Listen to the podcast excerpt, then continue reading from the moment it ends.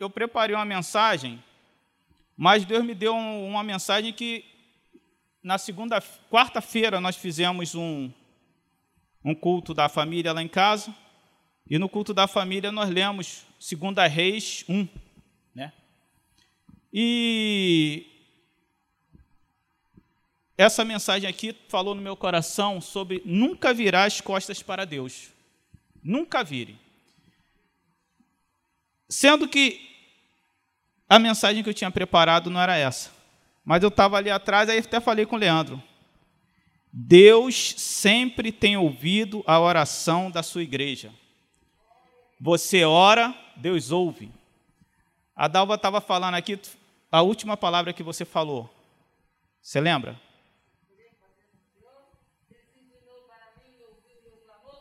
Amém? O segredo é orar, esperar e confiar no Senhor. Sabe? Deus tem ouvido a sua oração, a minha oração, em nome de Jesus. Deus conhece o teu coração. Deus ouve, sabe? E algo assim muito importante, né? Eu, essa, eu vou ler o capítulo todo com os irmãos, porque não foi uma mensagem que eu preparei, foi um estudo que nós fizemos na quarta-feira. Então, é uma leitura muito interessante, que fala assim: todos acharam? É, 2 Reis, capítulo 1. diz assim: E depois da morte de Acabe, Moabe se revoltou contra Israel. Os moabitas, eles eram um povo da época de Davi que eles é, eles me fugiu a palavra. Eles eu lembro. Eu lembro, não anotei nada, mas eu tenho que lembrar. Alguma palavra aqui diz que. Eles pagavam impostos a Israel. Mas no governo, no período do rei do, do rei Acasias, eles pararam de pagar os impostos. Eles passaram a ser só vizinhos de Israel. E aconteceu algo com o rei Acasias que ele não pôde nem tomar providência. E aí a história fala assim: E depois da morte de Acabe, Moabe se revoltou contra Israel. Ponto. E caiu Acasias pelas grades de um quarto alto que tinha em Samaria. E adoeceu.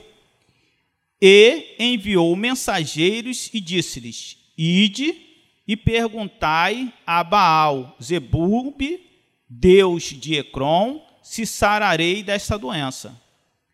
Mas o anjo do Senhor disse a Elias, o tisbita: Levanta-te, sobe para te encontrares com os mensageiros do rei de Samaria e diz-lhes: Porventura não há Deus em Israel para irdes consultar a Baal Zebub, Deus de Ecrom?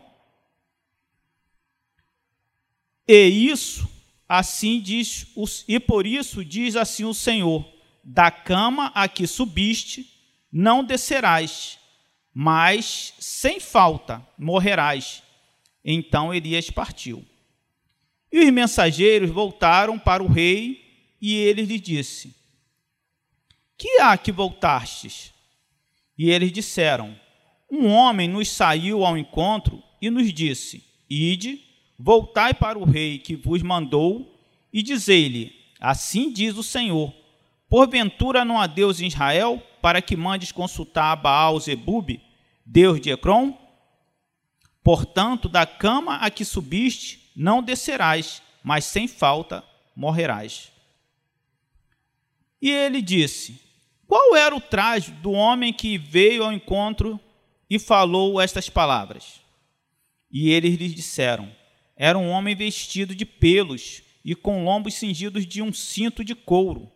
Então disse ele: É Elias, o tisbita. O fogo do céu consome cem homens. Então ele enviou um capitão de cinquenta, no caso o rei é, Acasias, E subindo ele, porque eis que estava sentado no cume de um monte, disse-lhe: Homem de Deus. O rei diz: Desce. Mas Elias respondeu e disse ao capitão de cinquenta: Se eu, pois sou homem de Deus, desça fogo do céu e te consuma a ti e aos teus cinquenta. Então fogo desceu do céu e o consumiu, a ele e aos seus cinquenta. E tornou o rei a enviar outro capitão de cinquenta, com os seus cinquenta. E estes falou e disse: Homem de Deus, assim diz o Senhor, desce depressa. E respondeu Elias e disse-lhe: Se eu sou homem de Deus, desça fogo do céu e te consuma a ti e aos teus cinquenta.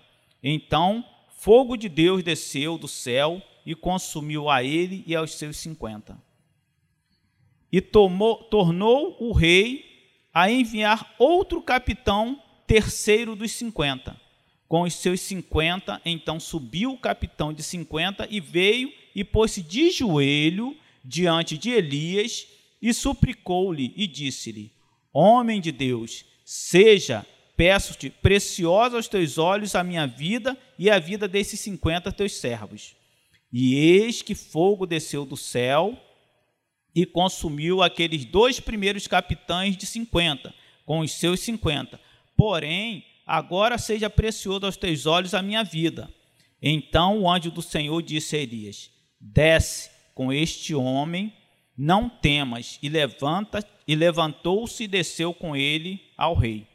E disse-lhe assim o Senhor, e disse e disse-lhe: Assim diz o Senhor: Por que enviaste mensageiros a consultar a Baal Zebub, Deus de Ecrom? Porventura é porque não há Deus em Israel para, que, para consultar a sua palavra? Portanto, desta cama a que subiste não descerás, mas certamente morrerás. Assim, pois, morreu conforme a palavra do Senhor que Elias falara. Só até aqui. Amém? Senhor, muito obrigado pelo privilégio, meu Deus, de ler a tua palavra e que nós possamos entender o que o Senhor quer tratar conosco. Em nome de Jesus, humildemente, nós lhe agradecemos, Senhor. Amém. Meus amados, a leitura já diz tudo. O que aconteceu?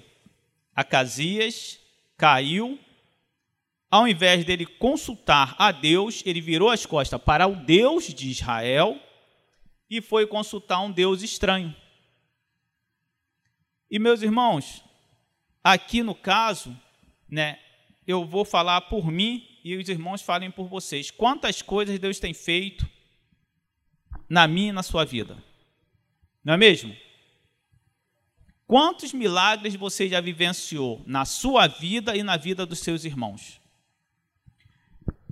Se aplicando aos nossos dias, é, eu, eu pude assim é, é, concluir no estudo junto com a Ana, nessa leitura, que às vezes, determinado momento, você vira as costas para Deus.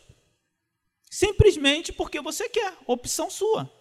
E a consequência? a morte. A consequência: Acasias era filho de Acabe, a mãe dele era Jezabel, vocês conhecem. Jezabel, ela orientou o filho a ser dessa forma. E o que aconteceu? Levou ele à morte. Aí vamos lá, que tipo de orientação nós temos dado a quem se aproxima de nós, a quem caminha com nós, conosco? Sabe? Foi uma leitura que foi edificante, porque quando você lê algo e você olha para si, é porque Deus está falando com você. E toda vez que eu venho trazer uma, alguma mensagem de Deus, é algo que Deus trata primeiro comigo. Que, Evandro, na sua caminhada, você se lembre do que eu tenho feito na sua vida para que você nunca vire as costas para mim. Corre o risco, um dia, quantos irmãos, vamos dizer, pastores, líderes religiosos, um dia vira as costas para Deus.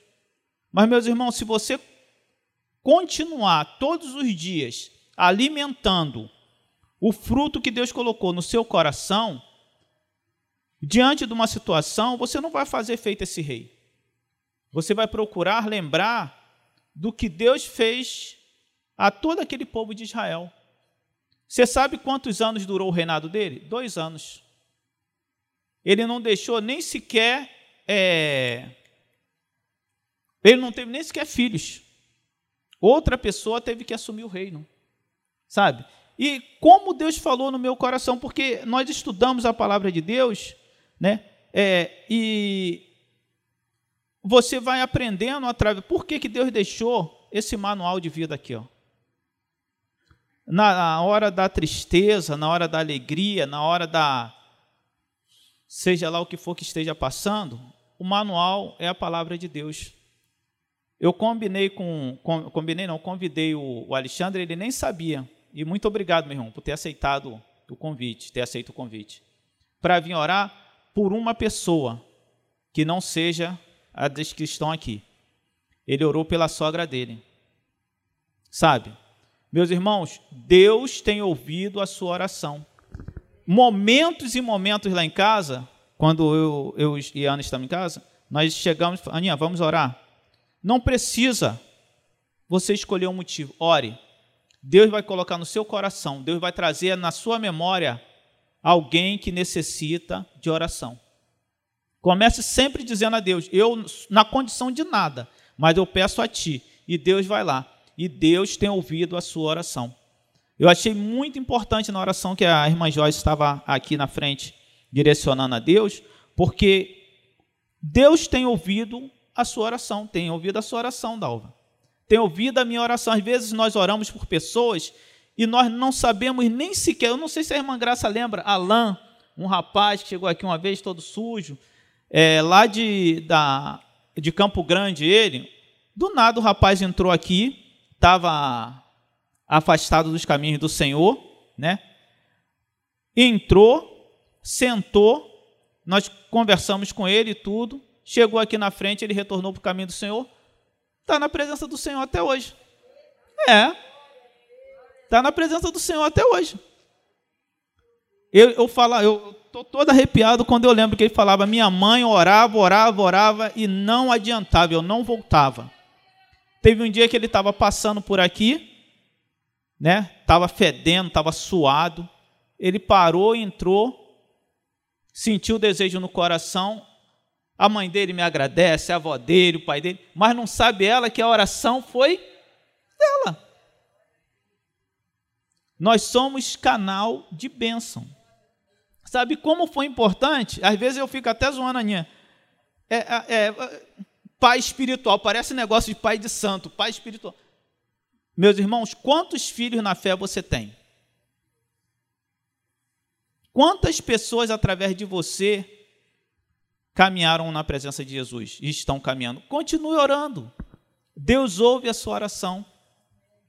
Se Jezabel orientasse o filho dela a caminhar na presença do Senhor, ele poderia até desviar, mas ele teria um norte. Mas ele não teve, porque a, a, mãe dele vocês conheceram. Uma mulher totalmente aversa à palavra de Deus, contrária ao princípio de Deus.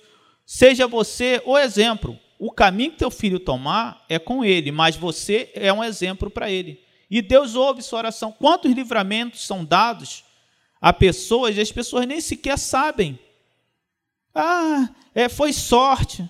Foi Deus. Eu vi uma vez uma, uma mensagem dizendo: o valor que tem o Deus te abençoe. Você está dando ordem, determinação, não a Deus, aos anjos para te guardar. Que Deus te abençoe em nome de Jesus. E no poder do nome de Jesus, às vezes as pessoas podem até acontecer algumas coisas, mas vidas são salvas, às vezes, sem você saber, porque teve um livramento. Deus teve um momento com aquela pessoa e a alma foi resgatada. Sabe? Então, meus irmãos, nunca se esqueça disso. Não vire as costas para Deus. E Deus tem ouvido a sua oração. Que tua palavra seja uma palavra de bênção em prol de pessoas. É, só para concluir, nós temos visto e é exemplo para nós. Quantas pessoas no trânsito têm morrido porque não conseguem conter uma certa atitude ou uma certa palavra? E as palavras matam, tanto física como espiritualmente.